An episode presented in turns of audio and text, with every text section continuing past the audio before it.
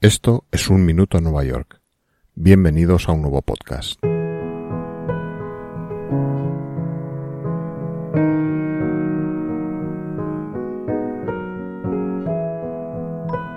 Dentro del catálogo del imaginario colectivo de Nueva York es difícil no tener en él la referencia inevitable del famoso Madison Square Garden, que es ese recinto deportivo y de espectáculos del que alguna vez hemos oído.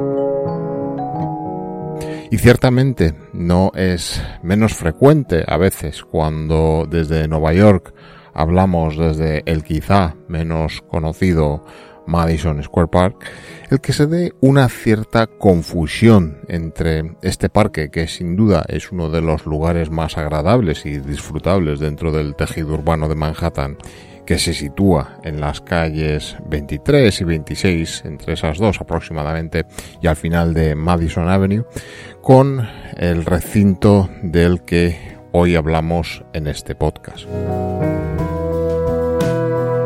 y no es en absoluto una confusión gratuita, sino que está fundamentada en que en realidad no estamos hablando de un solo edificio o recinto de espectáculos, sino en realidad de cuatro versiones del edificio que han compartido a lo largo de los años el mismo nombre y que se han ido sucediendo a lo largo del tiempo y el espacio en Nueva York. E incluso en alguna de sus primeras versiones el entorno que hoy ocupa el bonito parque al que nos referíamos al principio, bajo la siempre majestuosa sombra y mirada del Flatiron Building.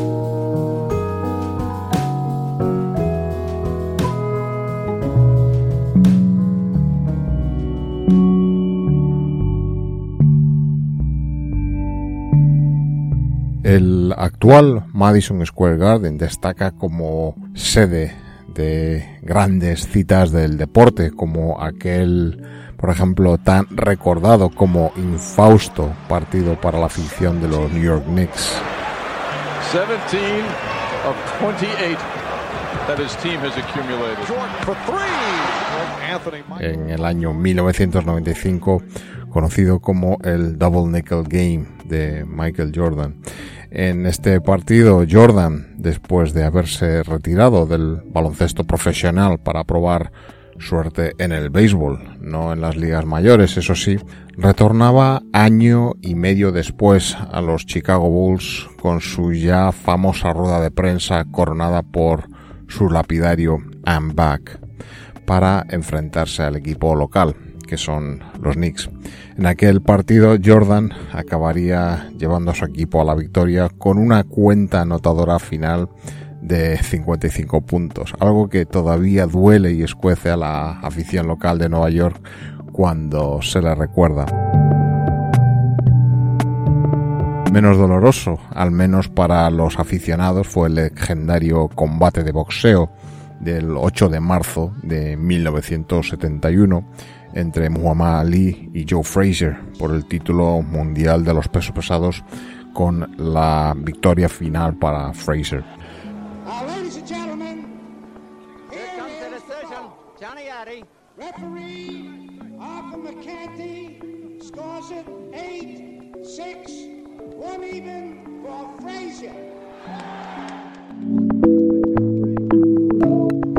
En el mundo de la música, también podemos recordar el 20 de octubre de 2001 el concierto benéfico en favor de las víctimas de los atentados del World Trade Center, organizado por Paul McCartney, una cita histórica que incluyó actuaciones de artistas eh, de tanto renombre como Mick Jagger, Keith Richards, The Who, David Bowie, Eric Clapton, Elton John o Billy Joel.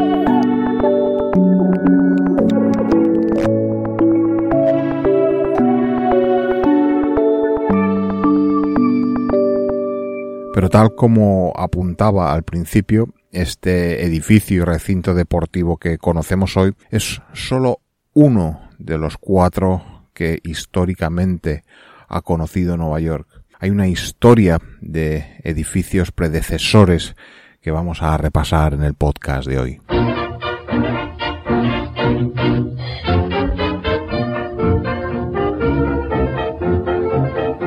En cuanto al lugar, vamos a situarnos en torno al Madison Square Park, del que os hablaba al principio en la introducción, frente a la intersección de Broadway, la Quinta Avenida y la calle 23. Un poco más arriba, en la esquina entre la calle 26 y Madison Avenue, que aquí finaliza, existía una pequeña estación de tren de pasajeros del ferrocarril que iba hasta Harlem, en el norte de Manhattan. Los, estos eran los ferrocarriles en superficie y elevados que existían antes de ser el metro principalmente subterráneo en Manhattan, si bien aún nos quedan algunas reminiscencias de líneas que discurren elevadas sobre la superficie. Bien, pues esta estación se trasladó a la calle 42 en 1871 y en 1874 un tal P.T. Barnum decidió montar un recinto al aire libre de forma oval y con las bancadas para los espectadores al aire libre también, que se utilizó para montar espectáculos tan diversos como circos y otras representaciones. A este recinto se le llamó el Gran Hipódromo Romano. Este recinto pues, fue pasando por las manos de distintos propietarios que lo fueron empleando para todo tipo de eventos y espectáculos, desde conciertos, concursos de belleza, boxeo o incluso concursos caninos como el Westminster Kennel Club Dog Show, que a día de hoy sigue celebrándose anualmente en el Madison Square Garden. Curioso que por aquel tiempo el boxeo era ilegal, por lo que de una manera bastante hipócrita y oculta se les llamaba conferencias ilustradas. A estas alturas de la película, el propietario del recinto era un tal Commodore Vanderbilt. Vanderbilt os sonará pues a esa familia de potentados y adinerados de Nueva York que construyeron la propia Grand Central Terminal. A la muerte de este personaje, Commodore Vanderbilt, su nieto, William Kissen Vanderbilt, en 1879, se puso al frente del negocio y decidió él mismo asumir la gestión del recinto.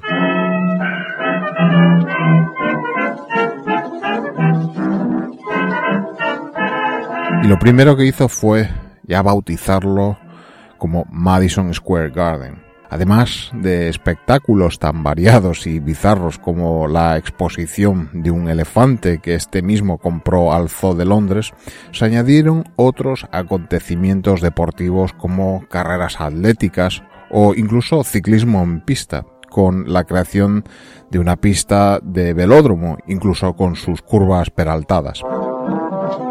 Por aquel entonces el ciclismo en pista era uno de los deportes más populares en Estados Unidos eh, y sus protagonistas eran grandes estrellas del momento. De toda esta actividad de ciclismo nos queda una disciplina olímpica de ciclismo en pista que llegó a disputarse en los Juegos Olímpicos del año 2000, 2004 y 2008, una disciplina llamada Madison que nos viene desde estos tiempos. A pesar de toda esta actividad, este recinto al aire libre era muy frío en el gélido invierno neoyorquino y también caluroso en los días de verano, por lo que la rentabilidad del negocio no era la mejor e hizo que finalmente Vanderbilt decidiera venderlo a un holding formado por otros potentados de la época como eran JP Morgan, Andrew Carnegie, James Stillman y W. W. Astor nombres que hoy todavía son notables 125 años después.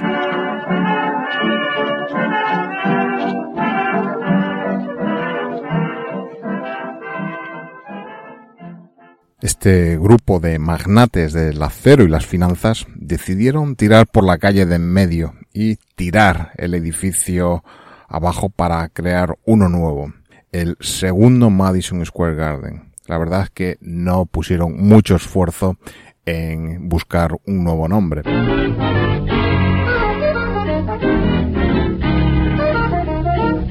El diseño se lo encargaron al que quizás fuese el arquitecto más notable de finales del siglo XIX y principios del siglo XX. No era otro que Stanford White, de la firma McKim, Mead White autores de grandes edificios como la propia desaparecida y grandiosa Penn Station. Stanford White tendrá episodio reservado en este podcast porque se lo merece y su historia relacionada con este edificio no tiene desperdicio tampoco. El nuevo edificio, abierto en 1890, estaba diseñado en el estilo Beaux Arts y fue en su inauguración el edificio más alto de la ciudad con su torre minarete copiada de la Giralda de Sevilla, alcanzando una altura equivalente de 32 plantas. El recinto principal interior era el más grande del mundo por aquel entonces, con unas dimensiones de 61 por 110 metros y asientos permanentes para 8.000 personas. Además, tenía un teatro para 1.200 espectadores y una sala de conciertos para 1.500. Aparte de todo eso, tenía el restaurante más grande de la ciudad y un jardín cabaret al aire libre en su cubierta. El edificio, que presentaba en sus decoraciones reminiscencias moriscas, costó 3 millones de dólares de entonces y fue encuadrado junto con el Central Park y el puente de Brooklyn dentro de las grandes instituciones de la ciudad de Nueva York. La torre estaba coronada por la estatua de Diana, obra del escultor Augustus Saint-Gaudens, la estatua original tenía 5 metros y medio de alto y pesaba 820 kilos. En un momento dado pensaron que era demasiado grande y la quitaron, sustituyéndola posteriormente por otra versión poco más pequeña y hueca, la cual hoy se encuentra en exposición en Filadelfia y una copia también en el propio Met de Nueva York. A la inauguración del edificio acudieron más de 17.000 personas que pagaron hasta 50 dólares por acceder a él. Este recinto de espectáculos fue muy importante en el primer cuarto del siglo XX, pero tampoco llegó nunca a ser un negocio rentable para sus promotores.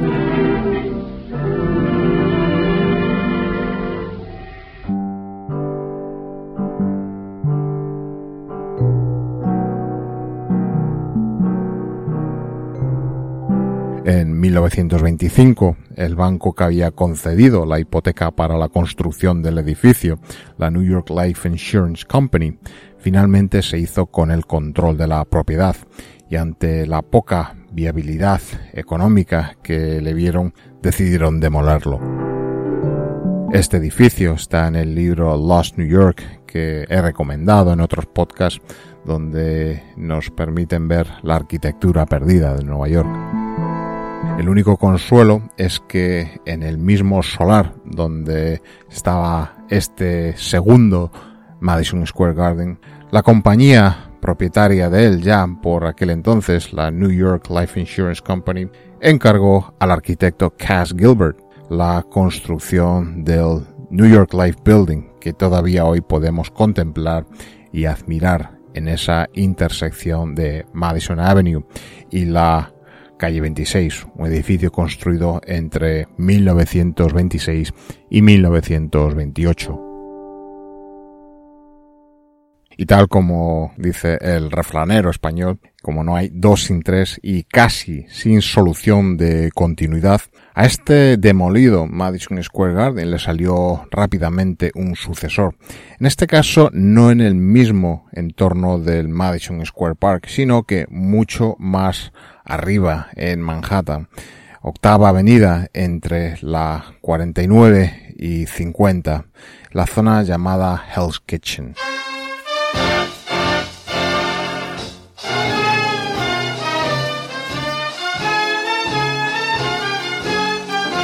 Promotor del edificio fue el promotor de boxeo Tex Richard, que logró juntar un grupo de más de 600 inversores para financiar el proyecto.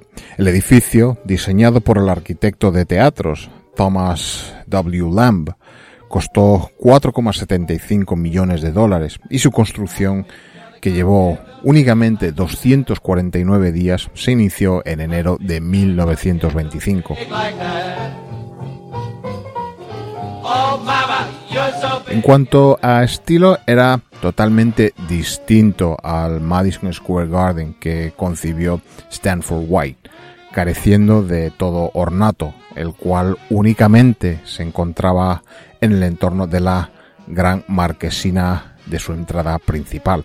Podemos decir que arquitectónicamente fue un edificio con mucha menos trascendencia que las versiones previas del edificio. El espacio del recinto principal tenía 61 por 144 metros, con asientos en tres niveles, que llegaban a albergar hasta a 18.500 espectadores, generalmente en combates de boxeo.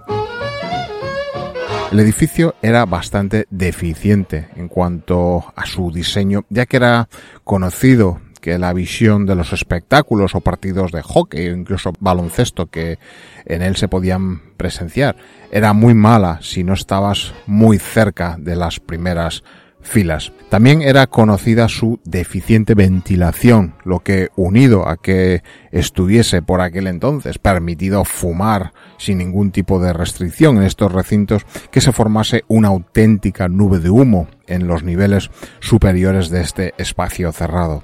Este tercer Madison Square Garden albergó, aparte del boxeo, los partidos de los New York Rangers de la Liga Nacional de Hockey y, como decía, de los New York Knicks, equipo de baloncesto de la NBA.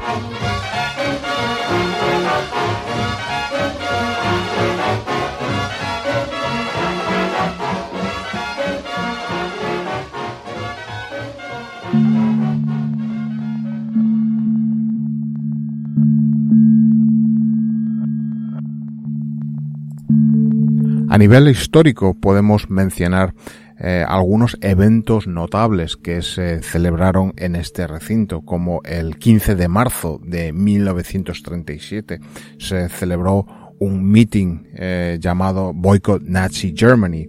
Fuera un meeting que se llevó aquí organizado por el Congreso Judío Americano y el eh, Comité Judío del Trabajo donde se buscaba alertar contra los peligros del nazismo incipiente en Alemania. Let's hear Professor Raymond Moley, former Undersecretary of State. It is not merely a battle in behalf of Jews, it is a fight for the integrity of American principle.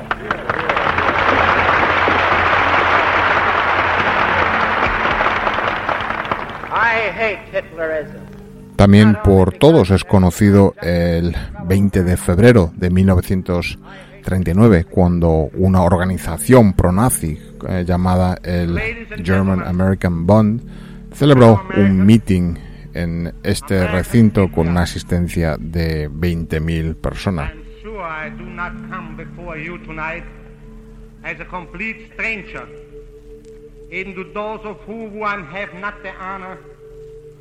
Esta organización en diciembre de 1941 fue eh, ilegalizada por el gobierno de Estados Unidos. Y ya en un tono más eh, distendido o festivo, eh, esa imagen que tenemos todos en el de la cultura popular de Marilyn Monroe cantándole el cumpleaños feliz al entonces presidente John Fitzgerald Kennedy en su cumpleaños fue realmente ahí en una fiesta celebrada pues, en mayo de 1962.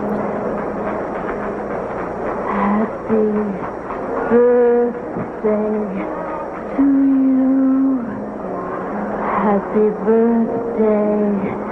to you.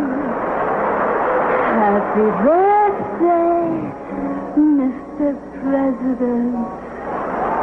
Happy birthday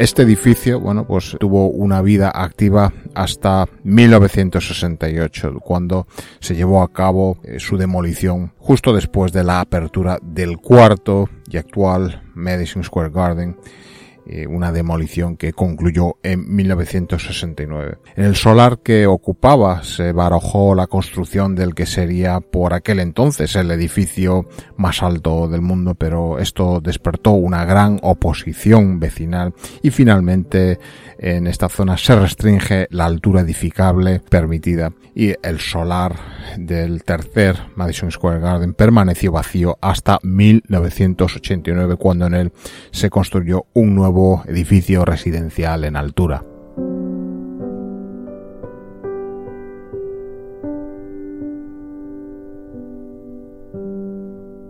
Pero no podemos pasar página de este tercer Madison Square Garden sin hablar de eh, la que sería una variante que sería el llamado Madison Square Garden Bowl en Queens. Esto era el nombre de un recinto exterior en el borough de Queens, eh, al otro lado del East River, y que se construyó en 1932. En este recinto abierto se montaban representaciones de circo, boxeo y tenía una capacidad para espectadores sentados de 72.000 en bancos de madera. Estaba localizado en la calle 48 y Northern Boulevard en la zona de Queens de Long Island City, la zona más eh, próxima al East River. Esto, bueno, pues ya a nivel de, de cultura popular era fue el recinto donde James J. Braddock derrotó a Max Baer en el título mundial de los pesos pesados en junio de 1935 que inspiró la película llamada Cinderella Man. Este recinto, el Madison Square Garden Bowl, se demolió durante la Segunda Guerra Mundial para hacer sitio pues, al servicio de correos del ejército durante la guerra.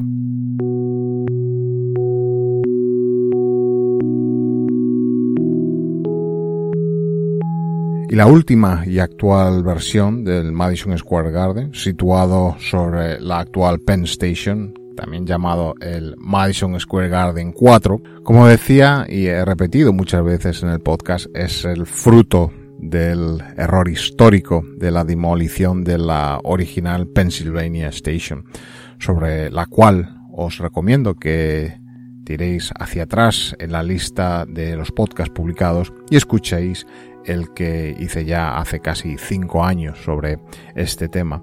Todo aquel que haya ido a tomar el tren a Penn Station ahora se dará cuenta de lo que digo y no, hace, no hacen falta muchas más explicaciones. ¿Qué decir del actual Madison Square Garden? Bueno, pues está localizado en el Midtown de Manhattan, sobre la estación, como os digo, entre la séptima y octava avenida y las calles 31 y 33. Realmente se compone, aparte del Garden, del edificio One Penn Plaza, un edificio de 57 plantas completado en el año 1972. Se utiliza para conciertos, partidos de baloncesto, hockey, circo, lucha, rodeos, espectáculos sobre el hielo y es la sede de los New York Rangers de hockey, los Knicks de baloncesto y el New York Liberty de la eh, NBA femenina hasta el año 2017 en que dejaron esta sede. Hoy en día es el segundo recinto de conciertos con más actividad del mundo, solo tras el O2 Arena de Londres. Tiene una capacidad que varía hasta los 20.000 como máximo en los conciertos a los que hay que añadir el llamado Hulu Theater con otras 5.600 localidades. También hay en los sótanos una bolera incluso de 48 calles. En cuanto a su definición formal, presenta la particularidad, como decía, de estar construido sobre la estación, sus pasillos, sus vías y sus andenes. Fácilmente desde el exterior se puede distinguir su forma cilíndrica y podemos destacar pues, como elemento arquitectónico destacable su estructura de cubierta, que se trata de una estructura suspendida de cables de acero que parten de las 48 columnas eh, metálicas perimetrales y de 404 pies de diámetro.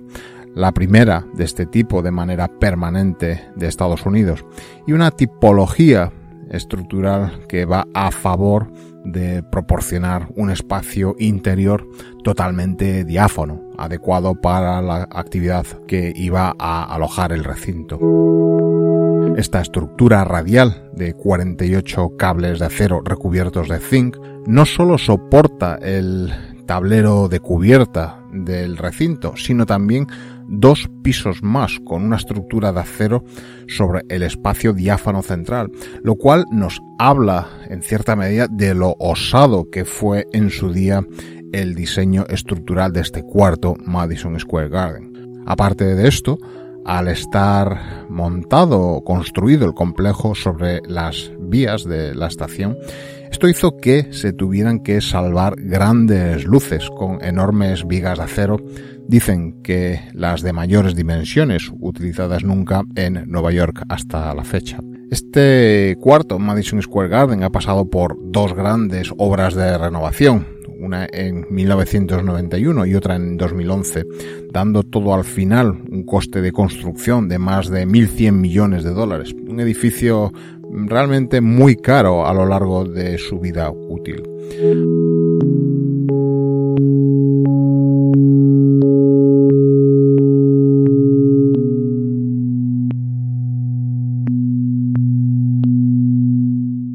Ahora se da el problema de que el Estado de Nueva York, dentro de su plan de renovación de infraestructuras, quiere acometer la gran reforma de Penn Station para hacerla de nuevo una estación digna que haga competencia a Grand Central Terminal. El problema es que el Garden pues, se encuentra encima de ella.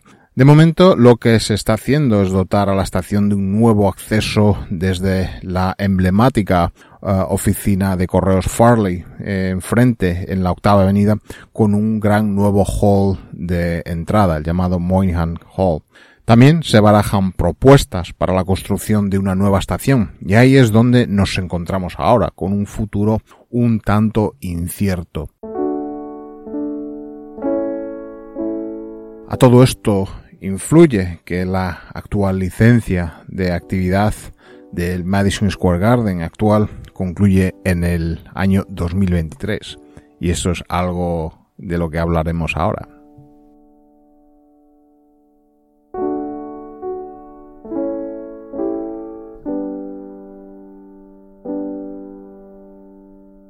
Según una sección de las ordenanzas urbanísticas municipales de Nueva York, la Sony Resolution. Todo recinto con capacidad de más de 2.500 localidades precisa de un permiso especial. Esto nos conecta con el año 1963, cuando el permiso inicial de actividad del Madison Square Garden 4 se concedió por un plazo de 50 años, algo que no es frecuente, pero tampoco está claro por qué en ese momento se hizo así. Bien, pues en 2013 ese permiso expiraba, pero a pesar de la presión de muchos grupos que buscaban y buscan la renovación de Penn Station, la ciudad, y en un gesto que buscaba dar tiempo a los propietarios del Garden para establecer sus planes para el futuro, les concedió una extensión del permiso de actividad de 10 años. Técnicamente, podrían reducir la capacidad a 2.500 espectadores y quedarse permanentemente, pero esto no parece factible frente a la actual capacidad de 20.000. Lo más grave es que los propietarios del Garden no han mostrado hasta ahora signos de estar haciendo nada con respecto a sus planes de futuro y no se descarta que en 2023 el City Council decrete un cierre del Madison Square Garden. Desde luego que va a haber presiones y veremos en qué queda este enfrentamiento. podrían negociar con la ciudad una excepción en las normas, pero desde luego que tendrán que argumentarlo muy bien y probablemente tendrán que dar algo a cambio o la ciudad ofrecer una alternativa a los propietarios para irse de su actual localización. Aún así, y quedando el Garden donde está, lo que parece que es imparable es la renovación de Penn Station. A ello están contribuyendo a la construcción de nuevo hall en la oficina postal y el túnel de interconexión entre Penn Station y Grand Central, que se abrirá en 2022 y que hará que esta última pueda asumir algo del tráfico ferroviario durante las potenciales obras en el futuro. Se quede o no el Garden, parece claro que el complejo va a cambiar en los próximos años, así que habrá que permanecer atentos a las distintas propuestas y negociaciones que van a llevarse a cabo en los próximos años.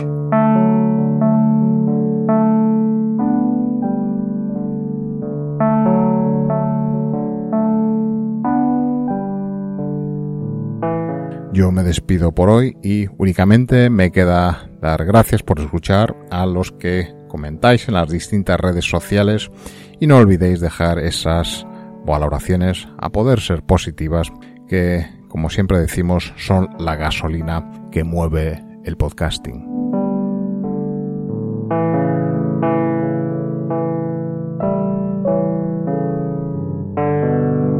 Un Minuto en Nueva York es un podcast escrito y producido en Nueva York que te trae una selección de retazos de su historia, costumbres, personajes y arquitectura, contada desde un punto de vista personal, subjetivo y no siempre riguroso. El podcast está disponible para su escucha y suscripción en las principales plataformas de publicación de podcast y además puede escucharse periódicamente en radioviajera.com. Para saber más sobre Nueva York y si quieres puedes seguir las publicaciones y otros contenidos del programa en redes sociales como Twitter, Instagram o Facebook, donde te será muy fácil encontrarlo.